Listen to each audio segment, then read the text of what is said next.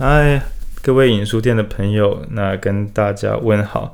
那这集已经不知道是录录到第几集了。那这集应该是十二月的第一个礼拜，在这个礼拜五的时候呢，我们在默契咖啡邀请经济民主联合的中强赖中强律师来为我们导读，呃，也不是导读，来跟我们聊聊看二次民主化。那跟二次民主化非常有关系的主题，我们选用的是今年的算是民主自由国家的超级巨作《自由的窄廊》。那回推介绍一下哦，有很多东西要介绍。经济民主联合，呃，这个组织我先简约的说，就是三一八学运之前就有人在挡，就是中国，因为那时候有人说三一八是什么程序问题嘛，但有另外一群人觉得，就算程序没有问题，也不可以让福茂过，因为在他们的研究中，跟着中国一起做生意，在中后期会出现很多大麻烦。那当然，后来很多民众是出自于那个什么立法院啊、三分钟啊，就种种程序问题，所以想要去阻止立法院的这个修法。那当然，在三二四的时候，当年三二四四行政院警察出来打人，恐怕也是更多本来没有这么关心的民众也跟着愤怒的去上街头。那总之，我们回推到一切的原点，就是在大家都根本搞不清楚什么服务贸易协定是什么鬼的时候，有一个组织就已经在监督这一切。那这是经济民主联合，那由他来为我们带来演讲。所以今天的名词非常多，我们等一下会讨论什么叫自由的窄廊，就是这本书的名字。那也会来讨论什么叫二次民主化。那如果要完全展开，就是把这本呃这本这本书几页，我看一下，哦，六百六百五十页左右的这个。不含就是纯内文，大概六百五十页，然后开数又比一般的书来的大的自由的窄狼，字体也比一般的书来的小。把这本导读完，再加上把二次民主化的投影片把它展开来的话，预计啊大概四个半小时可以结束这一集。但是呢，我们不要开玩笑，这个书大家请拿回去自己真的这本可以买。如果你对民主自由有有对有有一点点在意的话，然后又很怕自己就是不太清楚国家的未来会往哪里走。那又喜欢读书的话，对，可以买这一本。这本原价，呃，我们我们书的价钱虽然不代表书的价值啦，可是通常可以代表它的厚度。那这本是六百八十块，对，好。那这个什么泼冷水的开场，这样，好，好。那今天呢，请黄文军文军来，这样这个，嗨嗨，因为演讲现场他也在这个也在墨西咖啡的现场。然后呢，我是很难再掰出说经济系跟这本书的关联。这本书其实它谈的是历史偏多，它的经济用的已经相当相当少了，所以可以说是门外汉一起来设法解读这本书。好，那我们从一段段开始。第一，我们会先解释什么是自由的窄廊；第二，我们会解释什么是二次民主化。然后呢，就会来聊聊天。啊，等一下，我一定会逼文君讲一下，因为今天这个这个整趴实在太长了。OK。好，那我们先从这个阅读测验开始。黄文君，就你因为他也有读啦，对这本书，整个书店就只有我们两个有有设法去攻略，实在是太厚了，看的都绝望。那你先简单的从你自己读来讲，你觉得他自由的窄廊大概是什么东西？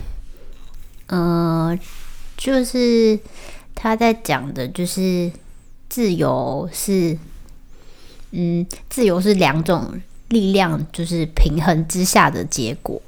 那这两种力量就是会一直彼此消长，然后很容易就是往其中一个方向偏。所以，呃，那个消长的那个曲线是很很在某一个很微妙的的的情况下，它才有办法挤出这个这个这样自由存在的窄廊。大概是这样。我在读自由窄廊的时候，觉得它其实。嗯，我觉得大家如果对台湾的民主现况不满意的话，可以读一下这本书，你会突然法喜充满、感恩充满，觉得台湾真是棒，真的。嗯，自由的窄廊就像一片薄薄的冰，然后如果你再冷一点，它就结成厚厚的冰层，但那不是我们要的。但如果你再热一点，就会烟消云散，那那也不是我们要的。那难度大概就到这个程度，你必须刚刚好结成一片薄冰。它不是流动的水，但它也不是坚固的固体，而只是一层薄薄的脆片而已。那自由的窄廊大概就是这么不可思议的东西。在讲自由的窄廊之前，我觉得书中有先定义一个跟我们以前学的不太一样的东西，叫做自由。然后这边是个随堂考试，黄文君小姐，啊，自由是什么？在他思考的时候呢，先讲一下自由是什么。我现在是礼拜日晚上录音。然后争取自由的人像谁？像是晋级的巨人。明天早上八点台湾首播。对，我等下赶快上架，我要回去看电看卡通。OK，自由是什么？诶，可是它里面有其实有提，就是最早的定义是没错。我们传统读书的时候说的自由，应该是那个若天赋人权，就是不受侵犯的，不受侵犯的权利。或是不会被人家干涉或什么的，但是现在这个自由有时候被一直被扩大，比如说我做 我我们上礼拜不是聊基金市场嘛？比如说为什么我没有把房子都买光，然后租大家很贵的自由？诶诶嘿，有些人可能会真的会觉得说，对啊，他可以买那些地，那他要盖房子。那他要租多少随他的事啊？为什么没有做假新闻的自由？对啊，我给我做个新闻台，我做一些龙啊、凤啊的云啊，这个不行吗？我三立新闻说小孩最喜欢吃三色蛋、三色蔬菜，为什么不行？对，为什么不行呢？诶，这真的说来话长，这真的说来话长。那原则上旧版本当然会说，你做这个三色豆蔬菜侵犯了孩子们的权益。你如果厂商都以为那是可以的，就一直煮三色豆，孩子就会很火大，爸妈就会不开心。所以你这样是侵犯他人的权利。但是其实讲侵犯他人的权利的，就是嗯，自由是为了不侵犯他人的权利，有时候又会在某些地方变得很混乱。比如说，那我借钱给我的朋友，我的朋友到底可不可以跟我催讨账务？就是。就啊，这样子，我我就觉得我现在还不出来，他就硬要跟我这一套，他其实变得很，嗯，他的定义有点广义，所以其实没那么好讨论。所以在这个版本里边，他直接狭狭义一点点，就是免于受宰制的自由，宰制啊，不是宰制，宰制的自由。我更，有个难念，免于受宰制的，免于受宰制的自由呀。Yeah, 也就是说，呃，我借你钱，你要还我钱，但是我你。不是被限制的，你不是只能跟我借钱，你要跟谁借钱都可以，你不跟我借也没关系。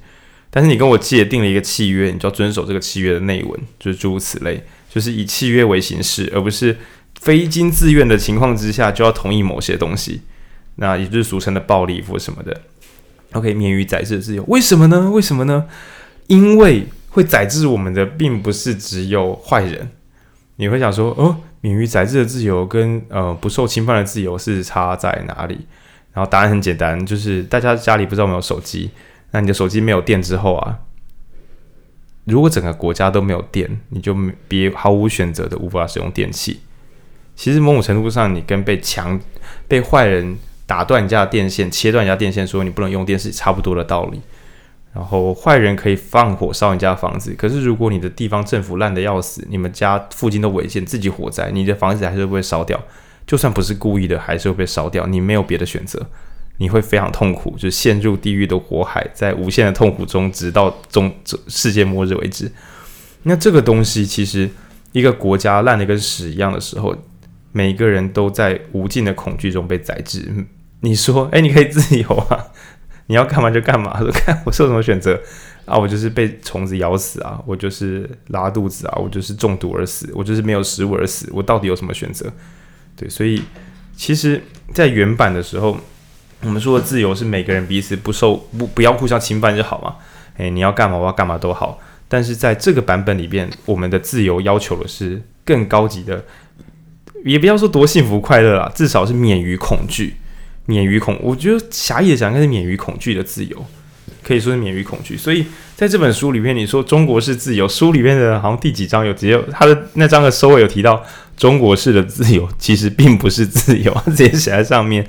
对，因为毕竟你有一个高阶的东西在宰制你。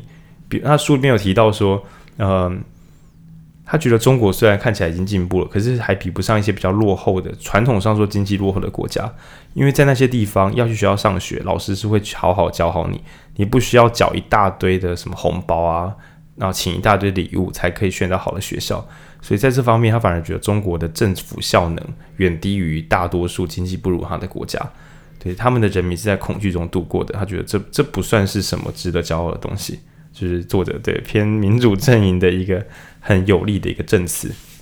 好，那我们刚刚讲自由的宰狼，我们现在想心中想象了 x x 轴跟 y 轴，或者你自己打“自由宰狼”这五个字，你网络上已经找得到图了，这不那么困难。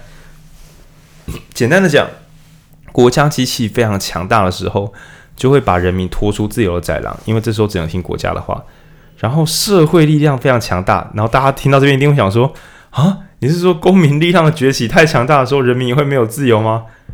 哎哎嘿，公民力量强到国家机器毁损，国家机器可以被牵制跟拖住，可是你可以想说，公民如果是 拿着铁条去插人家脚踏车轮轴，然后连他就嘎给的 这种摔车，就像你那个国家机器毁损火车啦。公民们一起把这个国家机器的铁轨的枕木抽掉，然后国家就反腐了。事实上，公民力量是可以强悍到这个程度的。那当然，很多保守派的朋友看到我们在这个公民力量改造国家时，也会很害怕。他不知道我们是去呃调整国家结构，让它跑得更快。他以为我们在抽这个国家的枕木，要让整个国家一起反腐。其实看起来会有点像哦，就是这样说好了。呃，三一八年轻人包围立法院的时候，就跟我们看到。呃年轻改革在包立法院的时候，其实反过来那个心情会差不多，就是觉得这些人到底在搞什么鬼？这样真的没问题吗？那这个称为社会的力量。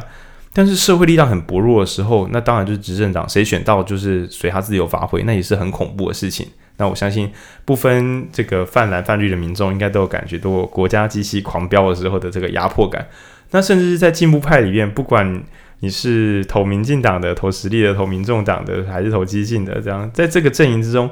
或多或少，偶尔都会感觉到这个泛绿的国家机器在狂飙的时候，你会有一点，哎呀，这个好像，这个这个怎么讲呢？我觉得他这样做不好，可是不投他又怕会被中共统治，所以会陷入这个含泪投票的状况。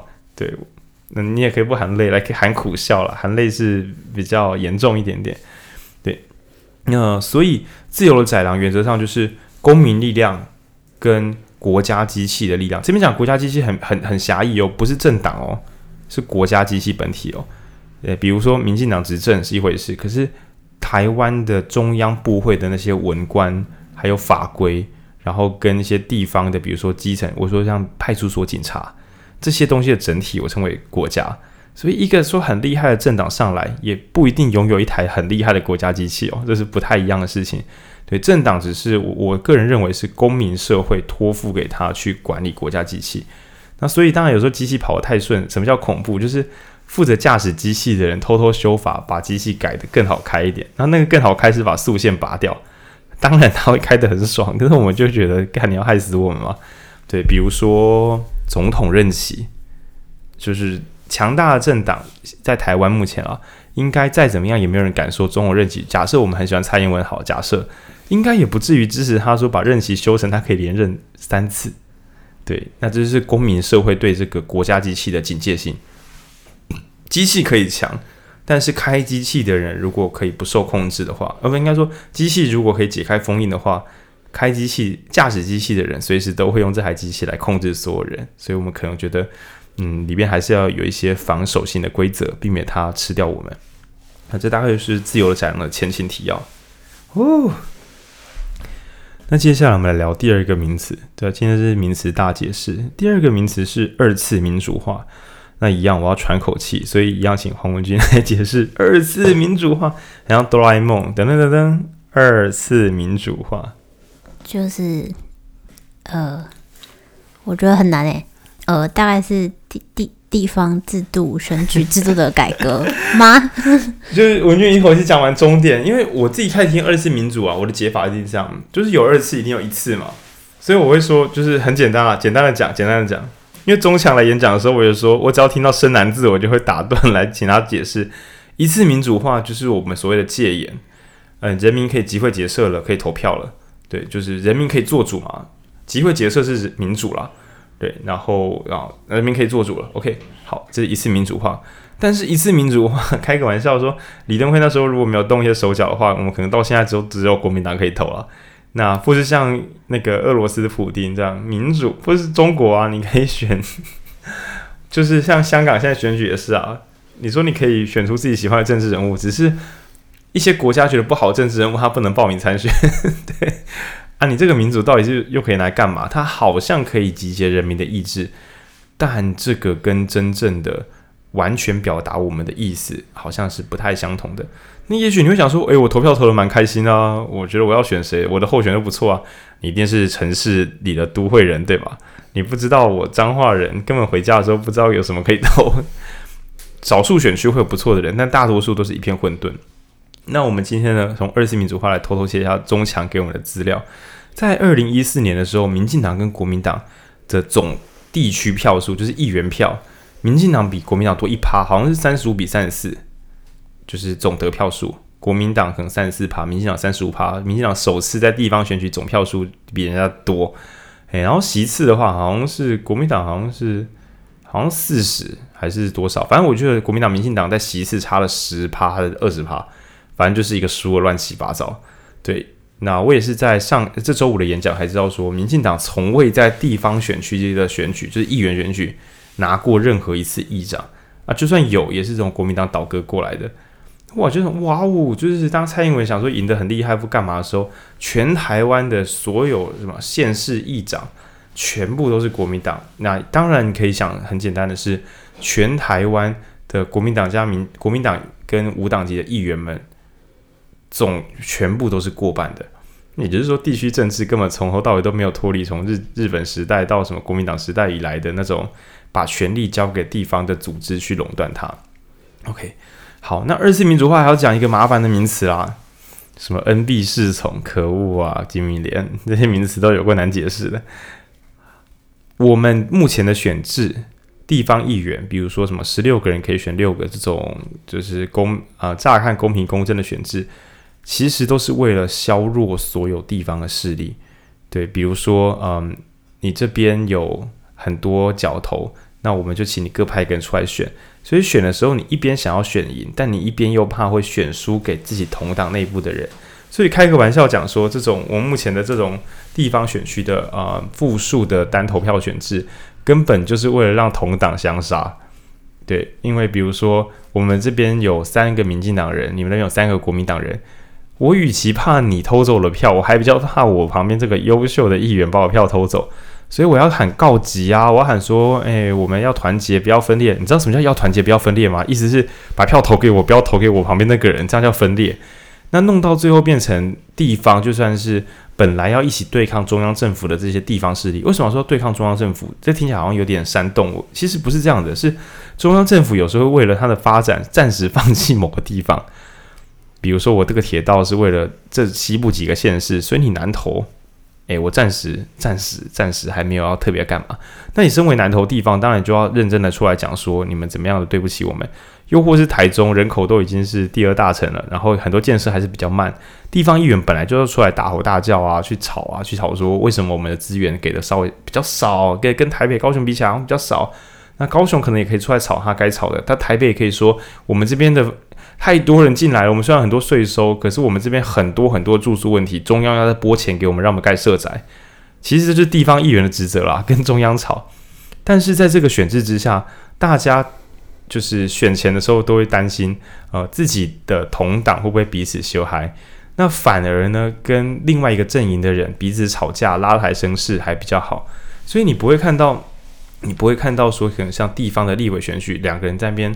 快乐吵架，大家都很认真的想要做决战，可是，在议员层级的时候，很容易，比如说，嗯，我不能点名，真的，我怕出事，不点名，就是单一议员很容易去找人家吵架，然后两边都一直吵起来，甚至上政治任务节目吵，最好吵到还上那个地方新闻，或者是说吵到上那个呃三大报头版，哇，中大奖，因为再怎么说呢，本来要投给你们这边的人，这你们这一派的人可能会觉得你比较出色，就把票投给你。那你就可以有有效的，就是获得你的政治利益，但是对你的同党是不利的。总之，这个选法搞到最后，很容易造成地方的彼此削弱。然后选完之后呢，我与其跟同党建立关系，我不如跟我的另外一边建立关系，就就就会变成一些呃大家一起和乐融融的乱象。本来应该彼此为了政治理念水火不容，这是对对民众是好事哦。我们前面讲基金市场的时候就有竞争嘛，比如说。我们这个阵营的人就觉得要保存文化，你们觉得就不要啊？我们就应该真的吵起来，而不是大家就点到为止，下次再一起选上比较实在一点点。OK，那二次民主化就中强呃金明联这边只有如果只有一招的话，他其实讲的很明显，那这一招就是地方不分区议员，也就是说，好吧，地方的这些派系啊，这些。怎么在这边您在地服务二十八年的这种议员，我想新的议员来跟他选是没有什么胜算。我们顶多再把一个旧的年轻议员，就比较比较地盘比较脆的议员，我们再把它踢掉。但对于真正的改造政治，根本一点帮助都没有。然后每次要选举的时候，又是要在再优秀的议员都一样，就是你还是要跑摊，你还是要跑红白帖。那不管你进不进步，这都变成另外一种不得不的基本功。因为你不这样子守住你的地盘的话，对方可以轻易的再把你铲掉，那你也无法执行你的政治理念。那该怎么办呢？那想想我们目前的选制，地区议、地区立委啦，可能还是要回到家乡，回到那些选区去做这些呃人情交关的事情，搞不会这样。但是不分区的立委，就真的可以抱着一个必死的决心，反正下次也不一定是我来，我来就是任务性的去把某些议题推上去。那不管是国民党、民进党，不管大家要脸不要脸，每当推出一些太烂的立委不分区名单的时候，都会被社会嘲笑。大概还没有提上去就换掉了，因为社会都嘲笑你了，你这样提也不会有票。所以，所以就算是装样子也好，也是要把那个名单弄得尽善尽美。那即使之后你要再用什么党纲约束啊或什么的，你也不一定啊。说不定有人就是豁出去了，就跟你杠，对不对？你看王金平就没有在在立马英九这样。OK。所以二次民主化比较希望是说，能不能连地方都出现一些地方型的呃地方型的部分区政党？我们刚刚讲，比如说也许实力啊、激进啊，大家都可以去地方开党部，然后争取那个五趴，五趴就可以配到一个议会席次，或是两个一样二点五趴一个席次的话，那此外此外，说不定因为我以前我是彰化人嘛，说不定比如说彰化觉得很关心空气污染，或者说很关心环保议题。那这个地方也很关心环保，到底有没有票呢？你集成一个小型政党，专门讲彰化在地环保。这次你不是一个什么公民全国性的公民串联，而是一个在地性的组织。那不管外面的世界这样子来来去去，你们还是这样守护你们的家乡，说不定也是会有个五趴七趴的票，可以有一些局部席次。那也就是说，政治终于不用每次要选赢，就是要全国都知名啊，要高大上。终于在地的选民可以选一些了解在地的候选人了，就不用每次都只有台北选举，然后其他地方好像都只是陪衬，那这是很很怪异的现象。比如说，我们身为台中啊或彰化人，哪里会知道苗栗的人真的在乎什么？宜兰人真的在乎什么？那当然，在地人在选举的时候看新闻，又只能看那些离自己很远的东西，其实是不利于民主化，也就是我们刚刚前面讲自由的宰狼。它会让国家的力量越来越强，但是公民去参与就只能够我变成外围组织，就大家都是公民倡议团体，但是要把公民的人送去管一下政府，难如登天。那你只能够跟政党结盟，但政党如果长得很大，他其实就会觉得，我与其跟公民团体结盟，我不如去驾驶国家机器来做我想做的事。对，所以反过来说，呃，小型的政党连线，这边讲的真的很细致哦，就是。呃，进步阵营的政党如果只有一个大政党，他一定会时不时闪神。就像我们现在看到民进党，有时候你看他好像，哎呦，对，有政府会做事哦，对，陈时中完美防疫哦。然后有时候你会又会觉得，哇，就还好不是今年要选，不然你的美猪弄成这个样子，大家是要玩什么？对，那传统的话也会有那种所谓的含泪投票，就是我的环保议题很看重，可是民进党没有那么看重，可是不投民进党不行，该怎么办呢？那当然，在全国选举，大家可以看得到，蔡英文票虽然非常高，可是，在政党票上，大家还是会有意识的去分散给你个人觉得，嗯，非跟统一比较没有关系，对，不会，嗯，跟统一无关，但是你看重的信念又在这个政党上是存在的，啊，所以你就会除了民进党外，还有别的选择，这样投票的含泪率就比较低，你可以快乐投你喜欢的总统，啊，也许是进步派的。但是在议题上，他的不分区立委就是总统票的那个政党的不分区立委，你觉得不够好，那你又可以自由做选择。其实你是更完整的去表达你的政治意图。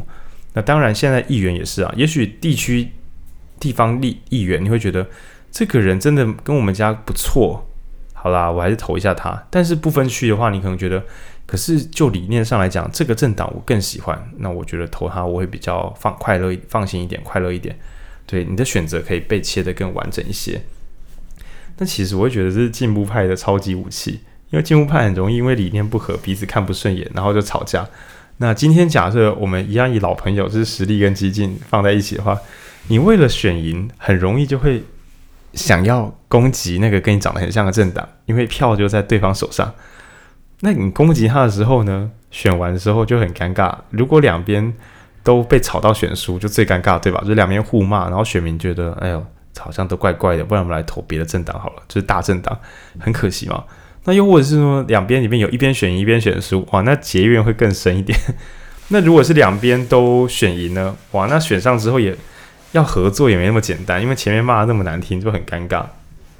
对，那不如就是大家不用抢票抢这么夸张，对，我们就是用你可以地区议员投某个政党，部分区要投另外一个政党，大家可以自己配一下票，那不碍事啊。粗糙的讲，我就是觉得二次民主化。其实中强有提到大概十个小技能了，那其中还包含一招我觉得很炫的，就是双重选举，呃，候选人可以同时担任分区跟不分区。那我自己的评价是这样，就是，呃，好的政治精英啊，有名或是说有才华的政治人，可能在台湾还不够多。所谓的够多是什么程度？就是所有的议员就觉得哇，八个好议员，我要选六个，好难选啊，就是觉得台湾应该离这天还很遥远。可能好几个选区，你才看到哇，这个人真的是一个新的让人家带来希望的政治人物。可惜他只有一席，我只能投他一票，真可惜。嘿，那各党的党主席当然都是一时之选嘛，政治精英通常也只能想说你要去地方去冲锋陷阵，那或是呢在不分区的选票名单里面去拉抬自己的声势。可是因为政治大家会攻防啊，你只要排不分区，就说你是不是怯战。那如果你排分区，你排地区啊，打输了之后，刚好你就直接消失，也不要回来，最开心。对，所以其实，嗯，对民众来讲，有点像说，好的菜这么少，结果买菜的方法还这么麻烦，只能说，诶，这个好菜只能够在呃菜市场跟超商二选一。那你想说啊，可是我我家旁边是超超商，我平常都去超商买啊，可是我假日会菜市场买，菜市场就没有卖吗？对啊，好菜又这么少，这大概是台湾人民的尴尬。那所以呢，为了促进各政党给其他政党带来更大压力，那我就慢慢讲一次哦。为了促进每个政党让其他政党有更大的压力，对，因为每个政党都压力很大，他才会认真嘛。不然的话，就是我躺，尤其是大党啊，你的小政党才那些一丁点有名的人，这对我没什么影响力，没什么压迫感啊。对，我躺着防守就好了。那让已经掌权的人轻轻松松选举，其实对民众都是不这么有利的。嗯，就很像是旧的大公司，它都不用降价，不用研发，就可以一直卖东西。这其实对民众是一个很蛮可惜的事情。他们最好再认真点，我们就会捡到一些红利。该怎么做呢？呃，简单的说，候选人可以同时登记分区跟不分区。那你喜欢的政治人物，他在地方开疆辟土、冲锋陷阵，但是他的不分区又挂一个可能，呃，大家要投他多一点票，他才会选上的位置。哇，所以。哇！你本来想说自要自主配票，你现在想说这么优秀的政治人才，我投他分区之后，哇！我不分区还有机会把他投回来，就是确保他地区选书还可以再回得去。这个政治人物使得其他政党只好也把名单再优化一下，不然就是人家的强棒可以指定代打，他可以打两次。那我们家是不是要让谁也上来打两次，或是再派一些厉害的人上来？总之，呃，就像我们前面讲到什么地方可以再派出。呃，不分区的议员一样，更多人的参与都使得民众有更多好的选择。过去啊，大政党可能也是要，就是你爸或者你家人是议员，才有机会排到你来选议员。现在呢，因为我们打线人不够用了，然后不分区名单上只排一些桩脚上去选，真的是要给人家笑，因为根本就没有人知道。你要跟社会解释，你这个名单是为什么要排这些人，需要一些讲起来有道理的人。那所以，就算是连大的政党，可能都还是要排一些在社会啊、公民运动啊，或者是说各种行动上有在做事情的人，去跟地方人民交代说，我们选他是因为希望他们借用他们社会的长才，继续为这个国家付出。总之，你不太可能说，因为他是我地方党部主任，我派他来选不分区，哇，谢喽。但传统选地方议员很容易这样，因为可能是我要我要换任的时候，我就说。我是这里的两六届议员，接下来我要交给谁来服务？他很容易有接棒感。那所以地方的话，可能那一套是行得通的，但部分区你要这样玩，应该会非常尴尬。对，这就是我对二次民主化的简单概述。啊、现在才过半小时，对吧？不知道听众会不会觉得很腻？哎，我不知道大家听的时候会不会有一种什么？为什么录制的人一直都抱着一个厌世的，希望不要录太久的心？那实在是说，嗯，我们录了，很怕说录了越认真，然后导致听众的负担越大，然后就越难听进去。它也会有有一个那个这个听众的窄廊，就是专业内容使你听不下去，碳水的内容使你不想听。我们要设法让他寓教于乐。但是这个主题有时候，你知道，我们一选书了，知道自己大概是一个回不了头的，对 对。OK，但这集可以参考跟那个基金市场一起，或者说大家可以试着买基金市场加自由的宰狼。那二零二一年就靠这两本书 就可以读完它的，OK。好，那刚刚讲这个混，我们要混合讨论，就是说自由宰狼有提到两个可怕的东西，一个是人人相杀，另外一个是规范牢笼。那我们前面还没有聊到，我们现在聊一下没有国家的世界，因为传统都很怕什么国家机器滥权会伤害人。嗯、呃，国家打人啦，国家关人啦，因为我们旁边有个中国好朋友啊，所以时时刻刻会觉得国家是很危险的东西，一定要设法的压制它。但是如果国家崩溃了会怎么样呢？嗯，一个有名的人叫做霍布斯，我自己国中、高中、高中课本有印象，不知道大家有没有印象？就是霍布斯先生他提倡这个国家巨灵论。也就是说，借由一个超级强而有力的个体来把一切的困难都处理掉，你就想想是一台什么超大的推马路机或什么的。本来你在那边捡小石头，现在你有这个超大推马路机，所以可以叭把这些石头全部都推掉，大概就这么厉害这样。那他觉得在原始的社会之中，有两件事情是很绝望的，一个是人人相杀。就是一个没有刑法、没有民法的的这个真空权力时代，所有人都可以互相抢走别人手上的食物，杀害别人，那没有任何的规则，对，每个人都可以相杀，不会有任何的信任。另外一个叫做规范牢笼，你可以想象台湾之前不是修什么同婚的法规吗？想象一下一个国家非常虚弱的地，一个其实印度了，直接讲印度就好了，干印度真的超烂。同性恋在手路上手牵手，可能会被民众拖去打，甚至丢到水里边杀死，政府也当时没看到。然后女性搭公车被性侵害暴力杀死，政府也当时没看到。政府觉得说：“哎呀，我要尊重这个国家的传统，这个国家有很多约定俗成的事情啊。”在这个书里面叫做规范牢笼。那写到这边的话，就开始哦，要开始起争议喽。就比如说最近那个普里，普里吃斋。普里有个斋戒周还是什么的，就是那几天都是全部吃素。那就当地的学生非常愤怒，觉得这是一个很烂的习俗，他们没肉吃。那当然民众也会想说啊，你自己要来这边读书关我屁事，你不会自己带肉上来，我们又不是不准你吃肉。然后就有学生讲说，你们这样子谁敢卖肉啊？就开始吵架。那我觉得这是轻度的，因为我觉得好了，因为我觉得吃素没那么惨，所以对我来讲这很轻度。那我换一个可能大家会有吵架的，好了，比如说。我个人真的超讨厌放鞭炮，超讨厌啊！那想象一下，说平常的放鞭炮，我就自己不要去庙会就好了。但是如果是我的住宅区后面是个庙，每年会有两个礼拜半夜一点会开始放炮。诶，干，其实好像绕境是这个样子。好，那我两个礼拜，我只要一放炮都睡不着，然后我浅眠之后工作就受到很严重的表现，甚至我可能有一点点本来就有一些身心上的困难。你这样一弄下去，我又要回去看精神科了。诶，其实我觉得不是梗诶，我觉得应该真的有人是这个样子。好，那这个时候呢，政府要干嘛？在一个规范牢笼高过政府法规的时候，就会变成。可是我们当地的庙的这个这个委员会是说，这个炮还是要放诶，所以那个，诶诶诶，有那个这两周就没有环保局了。但其实好像是这样，目前目前好像还还还是这样。OK，但是如果规范牢笼稍微被打破的话，可能政府就会说要放炮可以，可是十一点后禁止放，你只能用电子炮，不可以真的放鞭炮，因为大家要睡觉。那就是政府去跟地方的势力，其实也算是一种公民力量，去协调说，你们不要这样，因为你们侵犯到别人，所以我们来做一个协调。那人人相杀跟规范牢笼这两件事情，使得一切的进步都不可得，没有人可以保护自己，又或者是你只要侵犯了那个看不太懂的虚构的这个啊，不是这样讲虚构的规范牢笼，规范牢笼，对。你就会受到处罚，但这个规范牢笼又管得很多，而且它可能很陈旧，所以可能很多以前不能做的事，现在可能没那么严重，但是被管住了，所以大家动弹不得。那国家基本上就是要去扫除这些呃彼此之间的障碍。那、对，第二呢，国家要提供基本的服务，就像前面我们可能稍微聊到说，什么叫做被宰制？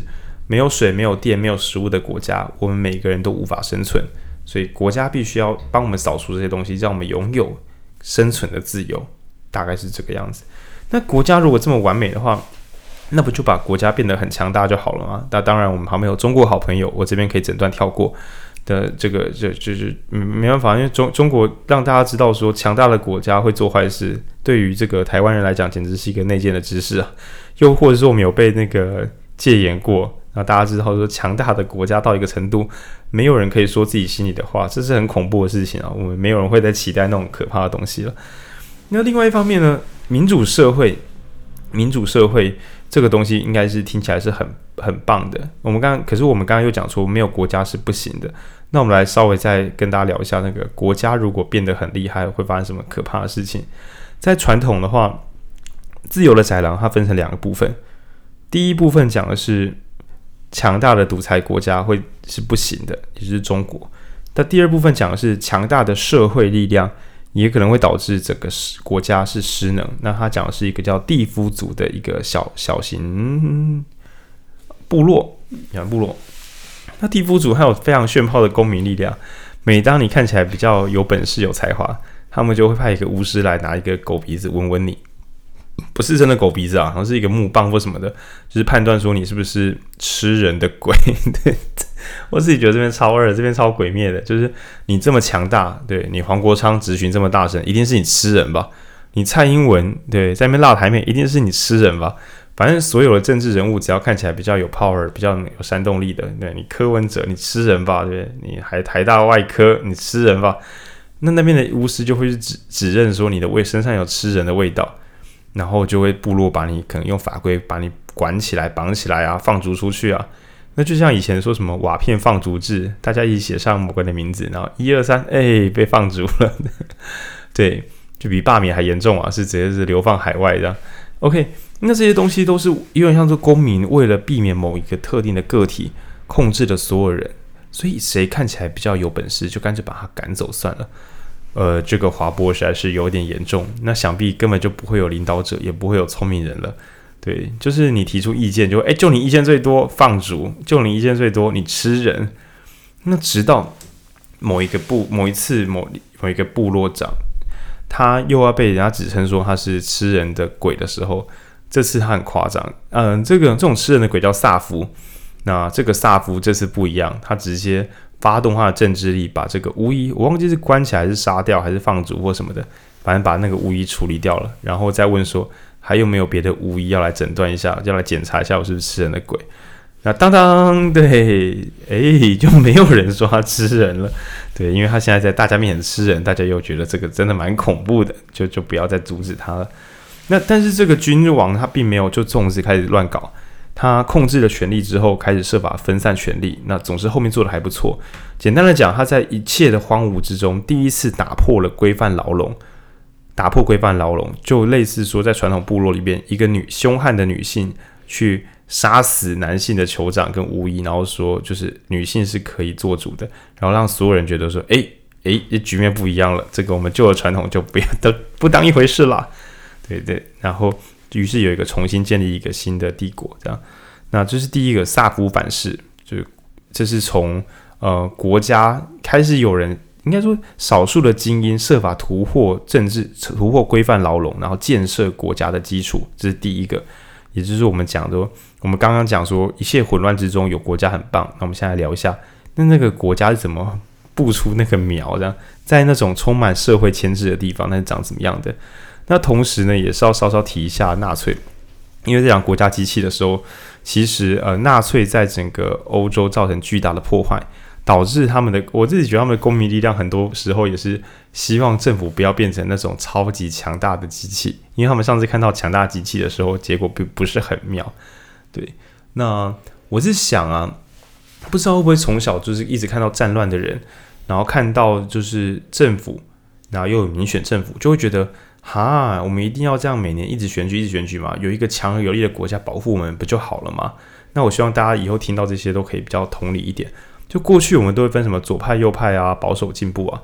但你可以想，不外乎是希望有一个稳固的力量保护你，又或是希望你可以自由地发出声音，避免被控制。也就是说，国家可以避免我们被嗯、很糟的世界控制，比如说被外国侵袭，或是说被天灾攻。在天灾下活不下去，或者是没有基础的水或食物，所以饿死。国家保护我们，抵御外在的力量，不管是别的国家或是天然环境。那公民呢，负责保护国家，不要对内控制我们。就这样讲完了，主轴是分成这两个。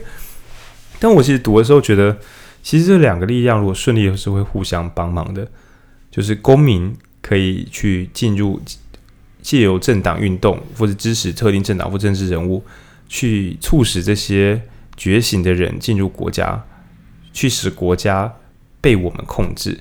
或是请国家拿一些资源，让我们嗯、培训公民力量啊，审议式民主啊，或是补助各地的公民团体，借由国家机器的能量分流到公民身上，让公民可以更茁壮一点点。那公民也不是一天到晚只是这样讲，有点不礼貌，就是公民不是扯政府后腿，是把政府变得更强大。比如说，嗯，假设公务员的考绩法不那么妙，因为我们是公务员，他就觉得啊，考绩法总是这样。这个什么甲乙丙，这根本就不是让大家拼命认真好好做事的方法。好，OK，那也许公民不是为了去让政府很难做事，而是诶，我们能不能一起去提案、去修法，让公务员的考绩制度变得更好，让愿意认真工作的人得到更多的奖赏，然后让不想做的人慢慢的有汰换的机会。于是国家机器就跑得更流畅、更好了。然后更好的国家机器再提供资源去。用利用教育制度或什么的，让整个公民的意识更完整。就像是我自己在读这些书的时候，我都觉得哇，这高中如果有教的话，不是人人都是进步公民？那当然你会说，那也要老师会教啊。我说好吧，那国家就花更多资源让老师会教啊。国家提供资源培养公民社会，那公民提供自己的热情跟一技之长，还有组织集结的力量来修正国家，那以及维持让国家不落入少数人的手中。大概就是这样子一路忙下去，直到非常幸福的、遥远的、不会终结的尽头。对，这是自由的宰狼。那中间有提到一些恐怖的例子，比如说国家在混沌中为了有一个政治强人去拯救大家，结果就变成独裁国家了。那也有公民团体发起独立的行动，那这个独立行动讲的跟台湾独立不太一样，总之是推翻掉他们的烂政府。推翻掉之后呢，来不及盖出一个新的民选政府，反而是军阀割据，大家哎，应该是叙利亚，对，就变成全部都变全面内战，然后什么啊，今天死了五十个人啊，才五十个人，就已经变成这种完全的地狱型国家，对，那怎么很像是用那种小木锤把把那种益智游戏的那个小木条敲到正确的地方，就敲太用力会整个垮掉啊，敲太小力也会倒掉，你要很巧妙的去把国家送进自由的宰狼。那是，其实他有讲到只有一个办法，就是国家在变强，公民也在变强。因为出于恐惧，很容易变成哎呦，国家机器很厉害呢，我们要怎么样毁掉国家机器，让它慢下来？就这台这台车开这么快，我觉得它说不定要带我们去冲撞或者死掉。那我们把它的轮子拆掉，好，让它不动好了，就是削弱国家力量。又或者是国家有时候觉得，哦呦，公民力量崛起了，哇，天哪，我要。我要挖个雅泥，对不对？我要南铁东移，哇，有够麻烦的。我不要再补助这个公民团体好了，让他们安静一点好了。那这就是所谓的削弱公民团体。那刚刚都是我虚构的，我只是说这两招都非常的不正确。因为公民团体、公民跟社会力量变弱之后，国家就是就失去了人监督，那也很可能变成一个没有没有呃怎么讲，变成一个绝对的独裁者。那反过来说，把国家变得很弱，也有可能使得它的机能弱到无法维持大家过自由的生活。那我们这些公民也不可能因此获得幸福。所以这就很微妙，就很像二零一八之后的公民团体们，一边想要督促政府，一边又生怕把政府，就是民进党政府搞炸了，然后大家一起变成中国同路人。对，所以其实我觉得台湾人已经慢慢的，尤其是公民团体，慢慢的内建这个意识，就是。该怎么要马儿好，又要马儿不要吃这么多草，对对，就蛮微妙的。那中强那金明联提出的二次民主化，比较像是我们还是要对外可以有抵御外敌的能力，但对内应该设法不要再让派系或是大政党成为唯一的选择，因为这样子的唯一选择，其实对于培植公民力量没有帮助。就是我们在地的青年组织，假设都投了民进党好了，甚至说投实力投基金好了。但如果他跟这个地方其实关系不大，我们只是看他党很帅，就是投他一下，他对于我们日常参与政治是很有限的。比如说，比起在彰化投一些炫炮的全国级政党，投一个彰化在地的政党，投一个台中在地的，甚至是北屯区在地的政党，这个政党只在这里出现，这个说不定对于在地民众来讲都是更具体、更能够理解政治是什么。然后这个政治人物离我好近。啊，他去议会帮我发声时，我很想知道他说些什么。那让所有公民都动员起来，就是分散式计算机啊。本来只有国家只有少数集权的人在控制，那现在变成只有民意代表在控制。那能不能把这个控制权再撒到所有的呃台湾人、台湾公民们都一起来驾驶这台国家机器，而不是交给少数的人？那这大概就是维持自由的唯一的方法。那书里直接有讲到说，像这样子的方法。很难，对，他就直接写很难，对吧？公民需要高度崛起，那国家机器必须强而有力，对，必须强而有力，因为没有效能。它里面有提到，有些国家可能开个会，一个小东西可以开个好几年，开不出来。那当然，你可以想象，我们现在有时候说主计治国啊，核销什么八个月、九个月还没下来，想象一下，我们帮台湾呃铁路局，还是说帮地方政府做个小展览。要过个五年才可以把钱核销下来，哇！干的这个国家真的是没救了。对，所以机器强不强还是很有效、很有用的。那在讲到自由宅廊的时候，我觉得，嗯，过去会想要把它慢下来，但现在我真的会觉得，如何让公民团体，就像类似修法，以前都会觉得修法是很内部的、很超专业的，不是我们公民可以碰的事情。现在会觉得。公民就是要去促使这些东西完成，而这些东西的完成，应该就是国家机器的修改、修正，应该是为了让公民力量可以有更高程度的崛起，然后彼此互相支援。对，大概是这样。然后这一切呢，它都有一个非常非常浪漫的字，叫“红皇后效应”。我印象“红皇后效应”是别的地方也有，但是我不知道怎么书里的序言，大家都说是这个人发明的，觉得有点怪。红皇后效应来自于《爱丽丝梦游仙境》。那在其中一幕里面，爱丽丝在梦里边快跟一个红皇后快速的比赛跑，那他们两个跑啊跑啊跑啊跑啊跑跑跑跑跑跑跑跑，然后爱丽丝忍不住停下来问说：“干，等一下，为什么我觉得旁边这棵树还在我旁边？就是我跑了这么久，我不是应该超越他了吗？我怎么还在？他怎么还在我旁边？”那红皇后就说：“哎，这这很正常啊，你有什么困难吗？我们就是很认真跑，所以我还看得到他。”然后爱丽丝就说：“呃。”我那边不是这样的。红皇后说：“你那边怎样？”爱丽丝说：“在我那个世界里，我很认真跑的话，树会在我的背后，我会远远超过这棵树。”那红皇后讲出了这个最炫炮的一句话：“说哦，那就是你的世界太慢了。对，在我们这个世界里，全速奔跑是为了停在原地不动。”哇，我觉得这个真是全书注脚，自由宅廊全书注脚。我们的公民力量崛起，不是为了给国家难看，不是让国家变得虚弱不堪。而是因为在一个非常非常理想的国度之中、国家之中，国家机器会不断的内部修改，变得越来越强，越来越知道怎么把事做好。那也包括怎么增加规范，让他自己有得到更多权利。而公民团体也不断的在成长，不断的在培力，不断的在进化，不断的在增加更多的人投入这个觉醒的运动之中。所以，更多厉害的人本来应该会觉得政府真是太慢了，但是大一回头，政府还是蛮不错的。奇怪。那政府也会觉得你们这些刁民公民团，你看看我这个修改就诶诶，你们怎么又想出这些东西？我真的没有想过诶，我改完了旧了，但是你又给我新的题目，而且你新的题目也不是在无理取闹，诶，怎么会这样？两方全速奔跑，到最后发现对方跟自己的水准还是差不多，那因此只好再跑得更快一点，因此只好跑得更快一点。如果慧根过剩的朋友应该发现，哇，这就是基金市场里面的买方跟卖方都无忧垄断的超自由经济啊！对，我是不知道你们有没有想到，我在读的时候，我是在读完后跟听完钟强演讲，我发现我本来想说这就是政治，就是历史，跟基金市场讲的交易啊，应该是没有什么关系，但最后发现共同之处都还是如何借由避免垄断来让一切发挥最大效能，不能让。候选人躺着选，然后你也不能让选民为所欲为，大家都要很努力才可以有好的未来。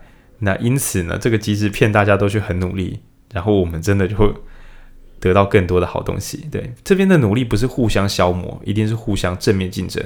我做得更好，你做得更好，而不是我打断你的腿，你打断我的腿。对，那这边讲的红皇后效应，我觉得比起刚刚前面讲的基金市场讲的自由竞争，红皇后效应又更明显的讲，让两个竞争者都全速奔跑，就像世界不断在扩张，你很认真奔跑，是因为这个世界边界在扩张，你跑得很快，才终于停在这个原地不动。那我觉得这是很很很幸福的事情。嗯，我自己觉得我是比较。平均来讲是比较聪明的人，也是比较进步的人，我自己这么认为。那我前阵子去教育部开会的时候，得到一个很炫炮的消息，就是我跟一些高中校长开会，那他们在谈谈高中的现况。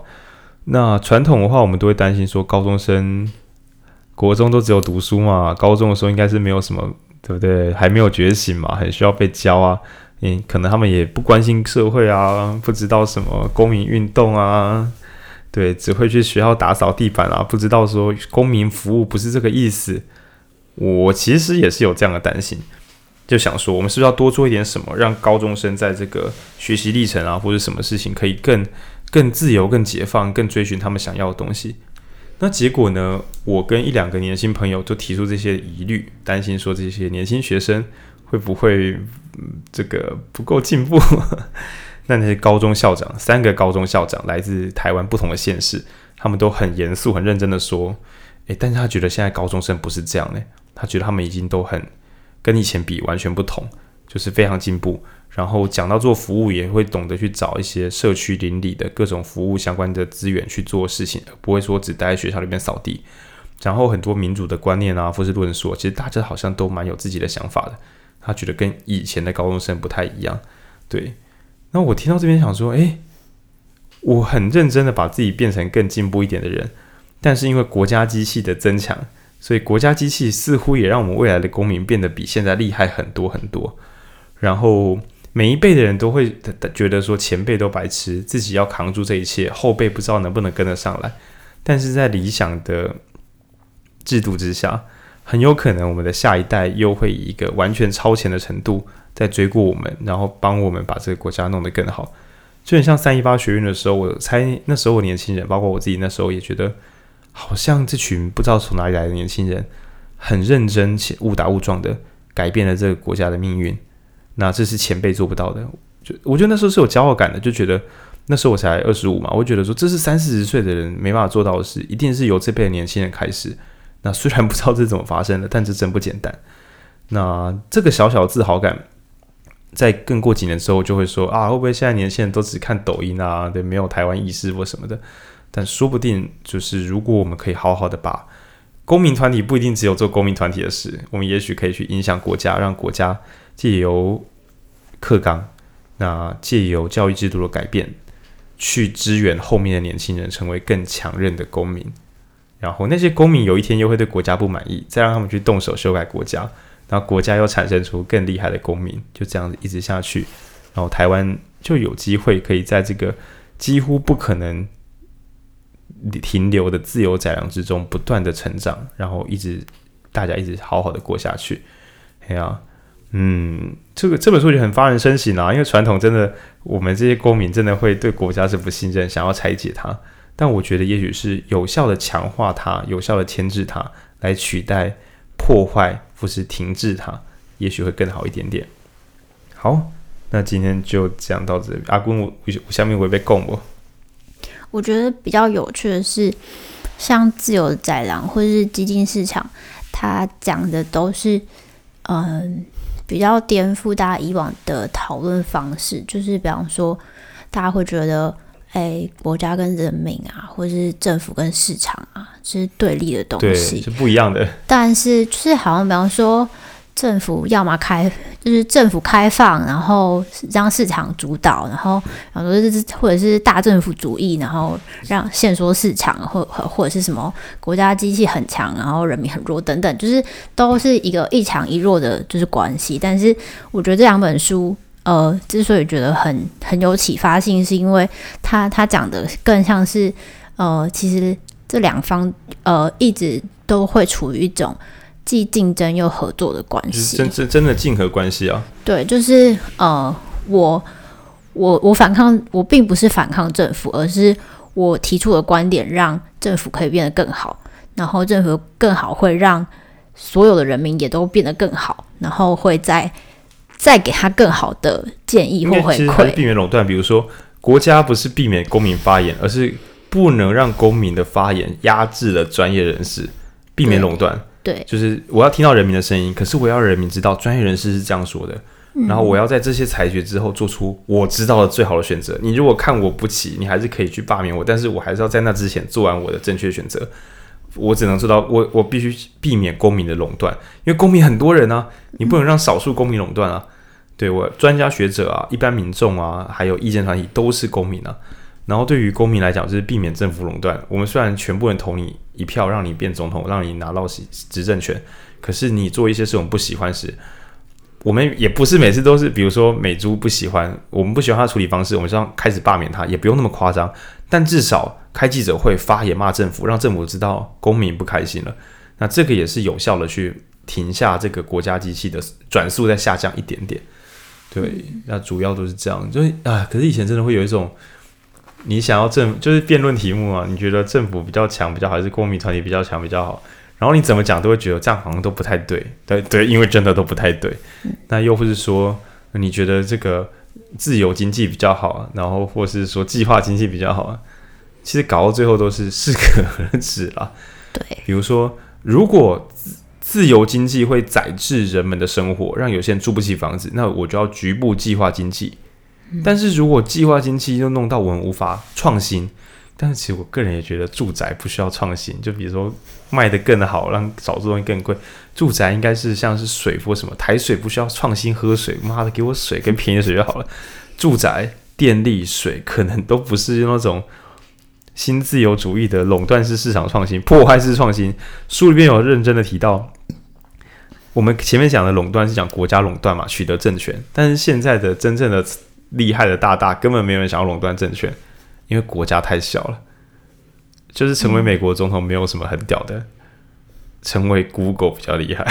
嗯、对，成为台湾总统没有多厉害，成为这脸书，对，成为 IG 影响力搞不好还比较大一点点。那这些跨国企业才是真正的，如果你有权力欲望的话，跨国企业应该是厉害的多。那所以各国政府现在一个困境是，这些超然的精英对政治没兴趣的精英。我该把他拖来执政吗？嗯，这样不是害自己吗？好吧，那我就把他放在旁边，跟他保持友好关系。最好是 Google 喜欢我，脸书喜欢我。对，哎呀，这边讲到美国选举，有时候真的某一边就是比较多人喜欢啦。对，那比较我让这些大公司喜欢我，那同时我修法不要管这些大公司，免得他讨厌我。搞到最后会发现，基层的民众会开始觉得政府都只对这些超级精英比较好，那于是民众心中很空虚。觉得啊，政府已经要放生我了。这时候就是什么？就是国家机器偷偷的图利某些人。他的变强来自于放生公民。那这些公民呢，其实到某个时候就会忽然就是被任何人煽动起来，然后就成为我们上次看到的韩国瑜先生啊，很恐怖啊。还有川普对美国人应该也是一样恐怖了。就是那些被放下的基层民众，只要被煽动，就会觉得我终于又有一个人关心我。我不管他说什么，总之我会全力的相信他。那这个人呢，又就会很容易挟着民意去控制国家机器。那控制国家机器之后，可能又会出现一些新 trouble，比如说上一个政府对大企业很好，然后这个控制国家机器的新的民粹型候选人又编一个理由继续对那些政府、对那些公司很好，这是有可能的。或是他就把那些公司拆了，这些有可能。但有一点理智的听众应该都知道，这两件事都很不妙。不管是继续图利的骗票，或是拆掉那些有效能大公司，应该都不是很妙。正当的做法应该是去跟他立下规范做协调。比如说，Uber 之前不是在讨论说能不能够在这个台湾，因为之前不是说他违反交通局的法规或什么？那对，就还是要业配一下林家龙，就是那个东西本来是法规上无解，就是要有文官想办法去协调说。你你知道，就是整个 Uber 撤离台湾，对于一些进步派的选民会觉得干太烂烂政府。但是你就说，诶 Uber 赞，Uber 雄厚，那我们就无条件开放。哇，你真的是要叫计程车司机全部去死？这两件事都是不应该的。所以应该是我怎么抽到你的税，甚至让计程车也可以用黄牌，我用我的计程车的那个涂色去加入你们，设法让两边人都觉得好啦好啦，你这样做我们还看得下去。然后 Uber 可以继续开，税收得到，计程车司机的工作也没有受到这么大的波及。对，因为这些压制之下，让 Uber 没有这么说要开就开。那总之好好调一调，让这一切都成立，而不是弄个鱼死网破。这应该还是呃民选政府该做的事情。对，那那总之这个欢迎大家。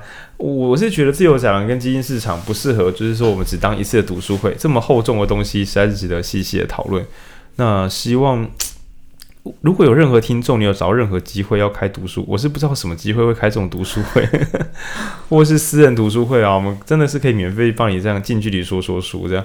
我是真的觉得基金市场很适合当个一两个月以上的读书会，那自由的载廊应该可以当个三个月以上的读书会，都会对于对我觉得对民主的想象会截然不同，也就会对于说，哎，全部都是民众来争取权利、突破政府，那这种民主，那跟。毁掉地方军阀，盖出一个政府，这种民主其实讲的是完全相反，但它确实都是我们通往自由之路的手段之一。嗯，那在担心自己是不是报名，以后不要当保守，以后又要当保守派啊？又或是担心自己是不是说那个太过保守了，是不是什么时候也该来骂几声政府啊？那这些小小的这个困难跟混乱。都欢迎大家借由深度的研读《自由的载廊》，里面有爆干多全世界的不同时期的历史故事啊！你可以跳过历史故事，读每一段的小结论就好。对，那嗯，这本书的作者他上一本书叫做《国家为什么会失败》，这边讲失败是经济崩溃，然后大家都很穷很惨。那最后他导出的结论是，经济的才前提是自由，有自由的国家才可以有好的经济发展。那这本书就是来问下一个问题，说哦，那自由从哪里来的？于是他使用了国家跟社会这两个大的模型的互相竞合来说，国家力量跟公民社会一起强盛的时候，我们才可以守住那个守，才能够站在自由的窄廊而不被扫出去。对，嗯，那。接下来，也许这个作者可以继续写，就是说国家是怎么这么强的，然后还国家的力量是怎么来的，那政体的力量从何而来，然后或者说公民社会力量从何而来，就一直这样延伸下去。但我自己觉得这本他已经设设法做很多解释了。那这本里边有很导读者都是超级大大，所以也分别讲述说他有些地方解的还是太过化约，跟真相可能有小有出入，但是他的模型真的写得很好，值得大家做一个很好的一个切入视角。对，所以我觉得。呃，如果对于政治跟经济有高度热忱，就是你小时候，比如说你读中医系，或者你读什么系，读服装设计，然后说我很喜欢读一些经济学，你说了对吧？你只要说了，就去给我买基金市场。啊，如果你说我对政治蛮有兴趣的，那我这里有一本《自由的宰狼》，你拿去读，然后你也许就会失去对这些的热情。没有啦，就是也许你会知道说，哇，真的这些东西比我的通识课报告，呃，如果你要做通识课报告，你把这本啊，你就带着从大一开始拆章节报告，只要要要讲跟公民相关的，就这样报告，一路报告到大四毕业，应该都还没用完。因为这个作者七年还出一本了，人家下一本应该是你毕业后的事，你一个硕班读完他就出下一本了。对，总之都欢迎大家用这两本这个深度读物来，我真的觉得它是是基础型读物诶，就是对于是是是。哎，等下，那个基金市场算拍卖经济学吗？嗯，没有，就是有有用到一些关键拍卖，理，呃，拍卖理论，诶，拍卖理论是，诶，今年诺贝尔经济学奖的这样子的主的的的主要研究主题，大家可以搜寻拍卖理论。拍卖理论有点复杂，反正就是他刚他他经常讲的那些非垄断，那其实透过拍卖理论。应该说，透过拍卖这件事情，那包括诶、欸、拍卖的方式跟手的的规则的调整，嗯嗯，就是可以达到很多有效的交易。对，所以有效交易就是说不会有货要有货的人死不卖，又哄抬价钱，然后或是想买的人钱扣着又不买，就是诸如此类的市场失能乱象。对，然后自由载廊比较说比较像是。国家机器要运转起来，或者公民力量运转起来，它如何把它适配的组合好，不会变成就是嗯，其实这个作者有引用到我们的中国传统经典，忘记是商鞅还是什么的，就是里面有提到国强民弱，民弱国强传统观念了。像商鞅。对，就是民众很很厉害的时候，国家很衰弱，所以应该是要强国而弱民，如何分散民众的力量，让民众无法自那个集结起来。那当然，这套在于组织大帝国的时候是有用的，但在当代社会这样子其实应该是蛮可惜的。因为现在呢，我们反而应该借由有教受过教育的民众，发挥公民的力量来协助国家变得更好，而不是只有国家机器里边的那些政务官、事务官在努力的把国家变得更好，这实在是有点小浪费。对，我们外面还有很多人，虽然没有在政体之中，但是一样可以，嗯，一点一滴的去推动国家。对啊，你如果想广义一点，像慈善基金会或什么的。然后或是各种教育组织，那各种地方的呃公民培力啊，甚至是各种译文空间、各种书店，其实都我都会把它称作是广义的公民力量。对，那这些东西跟政府同时一起好好存在，里应外合，那 真的是里应外合，大家才可以一起过得很好，但不是互相攻击把对方搞垮。但虽然我传统，我真的觉得好像就是所谓的制衡，就是我搞你，你搞我，但现在看好像不是这个意思。对 对对。好啦，就是讲有点拉杂。总之，自由的宅狼，如果大家来我们书店的话，欢迎就是一起来聊聊这本书。那我们下一周呢，嗯，在下周五，影书店又会回到多那个监控资本主义，监诶数监控数位资本主义的监数位数位资本主义。呃，考试呢？监控数位监控资本监控资本主义时代。OK，就是我们之前有说过，我们受那个时报的这个时报出版的委托，然后来导读这本书。嘿，我们又回来了。下周的主题是监控资本主义时代 FIT 中国资讯战。那由我们的这个 IROG 这个组织是来自卧草之下旗下的一个分支组织。那目标是来这个破解跟反制中国资讯战。那我们会请到 IROG 的严婉，哎，妈念错名字，严婉玲女士，对，他也同时也是台南新亚的，是理事长吗？还是执行长啊？这些名字实在是很难记。台南新亚的大大，对，对，我们来聊聊看，这个在监控资本主义控制人类的时候，中国又趁机用这个可怕的系统对我们做了什么？哦，中国资讯战真的是台湾人的好好议题啊！我们的选举应该中国人都很喜欢这个，一起来参与啊！自己没有选举来玩别人家选举。OK，那下周是这个主题，那我们就下周见啦！自由的宅狼，买一本回来读读看吧，拜拜。